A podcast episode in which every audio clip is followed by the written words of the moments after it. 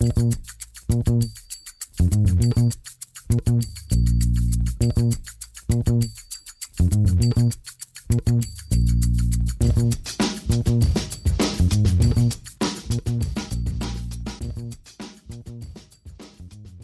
und ihr lest wahrscheinlich schon im Titel Interview mit Andre Minz. Und bevor es da reingeht, muss ich mich allerdings noch mal kurz aus dem Off melden, äh, weil ich in der Aufregung ein paar Sachen vergessen habe. Und Aufregung ist auch das richtige Wort. Äh, ich muss sagen, ich war super happy, super angespannt, super aufgeregt, äh, super neugierig, alles zusammen dass wir tatsächlich einen aktiven NFL-Spieler in unserem kleinen, aber feinen Podcast haben. Ähm, in dem Fall Andre Mintz, äh, Outside Linebacker der Denver Broncos, dieses Jahr undrafted Free Agent, äh, hat auch schon in drei Spielen gespielt, ist gerade auf Injured Reserve. Ähm, und ja, war einfach ein super sympathischer Typ. Also hat sich davor und danach äh, tatsächlich auch für den Support bedankt, ähm, weil ich und äh, wir hier als Podcast ihn ja auch schon seit mehreren Monaten total abfeiern. Und äh, hat, ich hatte echt ein super Gespräch mit ihm. Ähm, wollte nur aber vorab mal sagen, ich war halt einfach total aufgeregt. Also äh, ich weiß nicht, ob man es dann auch raushört. Ich habe da in meinem besten Schulenglisch versucht, die Fragen irgendwie rauszudrücken. Äh, aber seht's mir nach, dass es vielleicht die Audioqualität diesmal nicht so hoch ist, dass äh, manche Fragen ein bisschen unverständlich sind. Aber ich kann euch garantieren, die Antworten von Andre sind super. Ähm, ist ein sehr, sehr cooles Interview. War für mich auch eine super Erfahrung, einen NFL-Spieler zu interviewen. Hatte ich bisher noch nicht das Vergnügen. Und deshalb äh, genug Gelaber. Ich wünsche euch jetzt ganz, ganz viel Spaß äh, mit dem Interview. Und wir hören uns dann ganz regelmäßig wieder am Montagmorgen. Ähm, bis dann. Und damit hallo und herzlich willkommen zu Football Rausch. Mein Name ist Tim Rausch und heute habe ich eine ganz besondere Folge für euch, äh, denn ich habe es am Montag schon angekündigt. Wir haben tatsächlich Andre Minzer heute im Podcast und äh, der eine oder andere kennt ihn ja vielleicht noch aus den Folgen rund um den Draft und äh, die Division Previews. Ich war ein großer Andre Minze-Fan. Äh, ich bin begeistert, dass er jetzt hier ist. Ich habe gerade schon ein bisschen mit ihm gequatscht. Äh, sehr, sehr cooler Typ. Und er hat sich heute tatsächlich die Zeit genommen, ist hier im Podcast, äh, um mit uns zu quatschen. Wir sprechen ein bisschen über die Broncos, über ihn selbst, aber eben auch äh, über den Von Miller Trade beispielsweise, äh, was da so seine Gedanken sind. Und ja, ich bin ähm, ganz aus dem Häuschen. Ich, ich werde das Interview auf Englisch führen, logischerweise. Äh, ich hoffe, Ihr versteht mein Englisch. Ich hoffe, ihr versteht auch seine Antworten. Ähm, ich werde mein Bestes geben. Ähm, und ja, ich hoffe, wir kriegen da ein cooles Interview raus. Und deshalb, ähm, Andre Mintze ist schon hier im, im Podcast drin. Deswegen sage ich jetzt auch an der Stelle, Hello Andre, how are you doing? Um, great to have you here. I'm good. Thank you. Uh, I'm good. How are you? I'm doing great. Uh, I already stated in German. Um, really excited uh, for this podcast interview. Um, you're currently injured. How is uh, the injury looking? Uh, it's looking really well. Um, looking to come back and play immediately. Uh, just make an impact on wherever they need me. Uh, you already played uh, in the NFL uh, three games until you unfortunately got injured. Uh, what was that experience like? Um, the NFL is highly competitive. It's really fast. Um, it's something that it's just a new level of football that I'm excited to work on and get better at. And um, it, it, definitely is something a lot different than I've ever experienced before. You have been uh, through a lot of adversity in your life, I would say. Um, going back to college, uh, you suffered three ACL tears, uh, devastating injuries for every football player. I feel like a lot of people would have just quit maybe football uh, by then and walked away. You kept going. Why? um, because it's something I love to do, and I had a dream to get to this point and succeed ever since I was a little kid. And um, I really, like, I really, really wanted this. You know what I mean? I put my all into it, and um, I didn't let any adversity stop me. And I'm, I'm blessed enough to be here, and uh, my drive has just kept me going up to this point. You took the long road uh, and end up going undrafted uh, this year. Um, in a video on your YouTube channel, uh, Dre Mintze TV, if you haven't checked it out. Uh, also an alle Deutschen da draußen, er hat auch einen uh, YouTube-Kanal, uh, Dre Mintze TV, schaut da auf jeden Fall mal vorbei. Uh, und er hat auch einen Instagram-Account, Andre Mintze, den werden wir natürlich auch verlinken. Um, going back to English, I just uh, told everyone where uh, you can, where the users can find your social accounts. Um, but you end up going undrafted, and uh, on your YouTube channel, you talked about the day uh, and your emotions. Uh, walk me through it. Um, I really thought I was going to get drafted by a team. You know, talking to my agent, we, we felt really strong about, you know, a certain situation that could go my way. And unfortunately, it didn't. Uh, I was really, I really was emotional about it. It really hurt me uh, because I put a lot into this, you know what I mean? And, and for it to not to go the way that I envisioned, it, it definitely did hurt. But all doors wasn't closed as I was given an opportunity to be undrafted. You know what I mean? And uh, the Broncos was the first team that reached out. So um, we, me and my agent, ended up deciding that that was the best situation, and it, it turned out well. You know, I was sitting here today making a 53 man roster as an undrafted rookie. Um, it's been a blessing, and it's just it's just really excited how, like on draft day, I, I didn't think about this panning out this far and the way it did, but I'm really grateful that it did. And um, you know, being drafted meant a lot to me. It didn't happen, but it definitely put a chip on my shoulder that really, you know, pushes me every day. And uh, you decided to go to the Broncos, and um, they they have some history of developing these undrafted free agent edge rushers. Malik Reed is still on your team, who went undrafted a couple of years back.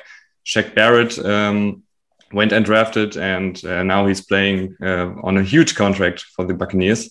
And also in in the offense, you got players like Tim Patrick, who's also undrafted. Was that something that played a role in your decision? Uh, definitely. You're just looking at history and looking at guys who fought for an opportunity and made the most of it. Um, yeah, I, I, try to learn from Malik every day. You know, uh, I watch the way Tim works. It's just it lets me know that it's possible, and what I'm trying to do has been done before, and um, I'm just working so it can happen to me. You know what I mean? It's something seeing those guys on a daily basis su- succeed and be leaders on our t- on our team is it's really cool to see and, and, know that they had the same route that I I've had going undrafted and working their way up. Now I really like you as an as an as a college player, so uh, I definitely would have drafted you if I uh, were general manager. But unfortunately, I am not. And in college, I I saw a player who has a great first step, is really athletic, uh, and for a quote unquote smaller guy, uh, defends the run really well, even as an inside defender. Um, what have you worked on since coming to the Broncos? Um, coming to the Broncos, I worked on every aspect of my game. You know, it's the NFL, bigger, better competition. So I just try to grow as a player, learn from guys in the room, and really work on every aspect from playing a run to to pass rushing to special team. You know, being able to use my skill set in all situations. And um, being here on a daily basis definitely pushes me to work on everything. And and what exactly? How does uh, that look like? Uh, that looks like being a pro. You know, I mean, taking care of your body, investing in your body uh, is really a big thing that separates the NFL from college. Like you, you know, you really got to be you got to be personally invested in taking care of yourself, and that means you know getting getting in early, watching extra film, watching film when no one's around, critiquing yourself. You know what I mean? It's a lot of it's a lot of self discipline and understanding. Oh, I got to get better for me. You know what I mean? I got to understand how to progress and how to develop myself. Uh, you do have coaches there and stuff like that, but you got to be really investing your development, and that is in all aspects. How you taking care of yourself, how you approaching the game, and how you practicing. Ultimately, playing it all matters, and it all plays a part. Uh, you already mentioned Malik Reed as as a role model. Obviously, uh, Von Miller was a role model for you. Um, he was also part of uh, your YouTube video, and um, I, I, got the sense that he's someone who really takes care of his teammates. Um, and uh, obviously, now he's traded to the Rams. Uh, what did it mean for you and uh, also the locker room that he's gone? Um, you know, a player like him, he's he's a Hall of Famer. You know what I mean? Trying to that definitely shook shook the uh, room for a split second. You know what I mean? Just understanding what he's done and what he's what he's done for the Broncos organization for 11 years. Um, you know, you got to give your respects and, and understand who this who this guy is. So it definitely it definitely caught us all by shock. And um, you know, eventually we we were able to come back and you know be who we needed to be, which is a lot of talented guys in that locker room, especially in that outside linebacker room. You know, Bradley Chubb, Malik Reed, Stephen Weatherly, Aaron Patrick, Jonathan Cooper. Like it, it all forced everybody in that room to step up. You know what I mean? And we we got some guys that can get the job done, and it definitely affected us, but it forced us all to grow. You know what I mean? And, and grow t- t- closer as a outside linebacker group, and you know continue to grow and get better and develop. Uh, let me let me touch on a topic uh, which I really uh, enjoyed about you as a person, uh, which is uh, the off-field stuff. Uh, you, you obviously have a YouTube channel um, where fans can can keep up with everything you do, um, but you also have a second Instagram account, which actually was the account I, I, reached out to you. Um, where you post a lot of pictures and um, you seem to really be into photography.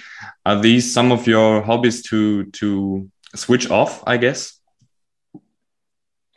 Yeah, um, I picked up a camera in college, and I really just fell in love with capturing moments, and you know what I mean, doing everything that I can, whether that be uh, making a video and a vlog about it, or ultimately just taking pictures. It, it definitely was something that I like to do off the field, and I try to incorporate in my day to day life. So um, I, I, love using the camera. I have two I love taking pictures and making videos, and I just try to do that as much as I can.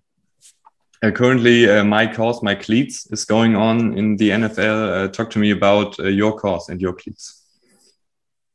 Um, my mine is um a organization I was able to put together with a lot of people at my school that donated money for uh for children at the Monroe Carell Hospital.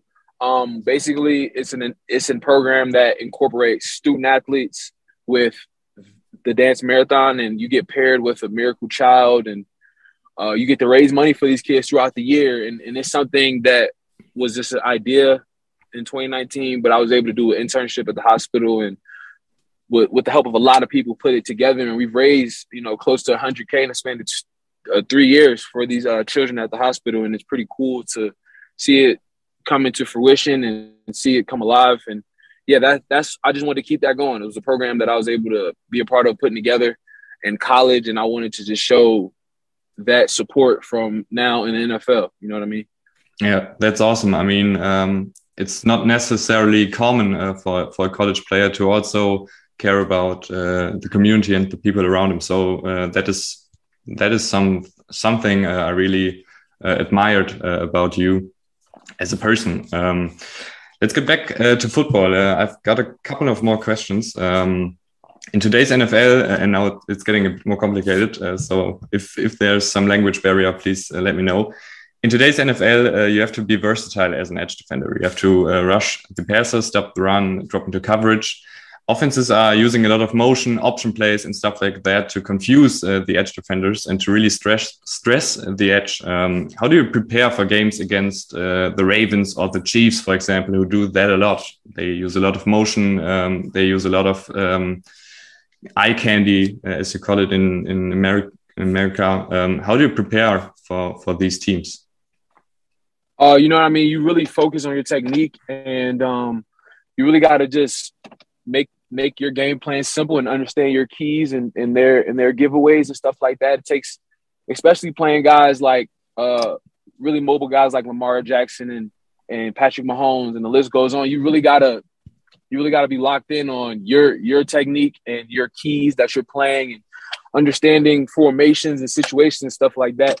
It definitely uh, really makes you redefine your technique in uh, terms of how you're playing the quarterback and how you're defending the run and rushing the passer. So uh, playing those type of guys, you kind of you really have to just rely on what you do best and understand their offense and just you know rely on your technique. You know what I mean? And uh, you, as a Bronco, uh, obviously you've got Vic Fangio as a head coach, who's, who's a great defensive mind. Um, you've got a secondary which is really talented and also really um, experienced. You've got Justin Simmons back there how much does a good secondary and a, and a good defensive coach uh, help you as an as an as a young edge defender? Uh, you know, it, it, works hand to hand. You know what I mean? The the rush and the rush and the coverage work together. You know what I mean? That's something that's understood, and you know those guys do have this really talented guys back there, especially in that inside linebacker position as well. So it it definitely meshes well, and we work together as a group that you know shows that we can be dominant and be a really good defense, which and we are a really good defense. So, but I would say that is a credit to just working, complementing off of one another, and um, you know what I mean, just applying the schemes and playing at a really high level. You know what I mean? That that that group is a seasoned group, and we work together because everybody does their job at a high level. Obviously, um, it is not necessarily easy to work together if you've got a lot of injuries, and and the Broncos um, throughout the season have suffered a lot of uh, injuries. Bradley Chubb was out, uh, you also uh, were out, and um, Alexander Johnson was out. So you've got a lot of guys who who are really key players who who are out. Um, how do you still manage to have such a high level uh, on defense? And and for uh, example, uh, last week, uh, limit Herbert uh, and the Chargers offense. Um, I mean, uh, with, within that, having a season group, those guys really invest in all the younger players and the players behind them. Like it's a very selfless room in terms of helping guys get better and, and working, and that's throughout positions. So that's why you see guys that who are stepping up and performing at a really high level, especially guys like Jonathan Cooper, who's a rookie like me. Like it's because those older guys invest in younger people's development. You know what I mean? Which is not common in the NFL, but it is common in the Broncos facility because you know you got guys like Bradley Chubb, Malik Reed, uh, you got guys like Justin Simmons, Kareem Jackson. You know, you do got you got guys like Josey and and and AJ who are willing to help these younger guys get ready and step up and perform at a high level, which is you know it's really fortunate uh, place to be, and that's you can see that on Sundays because all how how well these younger players are playing. Let's talk about Andre Mintze, uh, the player. Uh, is there a chance that we get to see Andre Mintze this year again? Yes, sir. Ah, great, great. And um, next question: Do you have a goal uh, for the rest of the season? Uh, my goal is to make an impact wherever they need me and just perform at a high level when our number is called. You know what I mean? Uh, everybody has their own personal goals, but my goal is to contribute to a winning football team. You know what I mean? That's what it's about at the end of the day. And wherever they need me, is that that's wherever I'm going to be performing my best. Sounds great to me. Um, Andre, uh, I'm out of questions. mm-hmm. It was it was really nice uh, to have you on this podcast. Um, I really enjoyed talking to you, and um, I will switch back to German uh, to to tell some last words to the audience. Um, and then we will wrap everything up. Also, äh, ich hoffe, das Interview hat euch gefallen. Äh, Andre, sehr, sehr cooler Typ, dass er sich jetzt hier die Zeit genommen hat. Hatte nicht mega viel Zeit, aber ich hoffe, wir haben jetzt hier einige spannende Fragen unterbekommen. Ähm, das Ganze ist ja natürlich jetzt auf Englisch. Äh, falls ihr da Verständnisprobleme habt, könnt ihr uns natürlich jederzeit auch auf Instagram schreiben. Ähm, folgt auf jeden Fall Andre auf Instagram ähm, und auf YouTube und Co. Da freut er sich bestimmt. Und ja, ich hoffe, es hat euch gefallen. Und ich würde mal sagen, wir sehen uns dann am äh, Montagmorgen äh, wieder, beziehungsweise wir hören uns dann auch wieder mit Rahman am Start und hoffentlich mit einem Broncos-Sieg, weil jetzt äh, bin ich natürlich auch ein Broncos-Fan.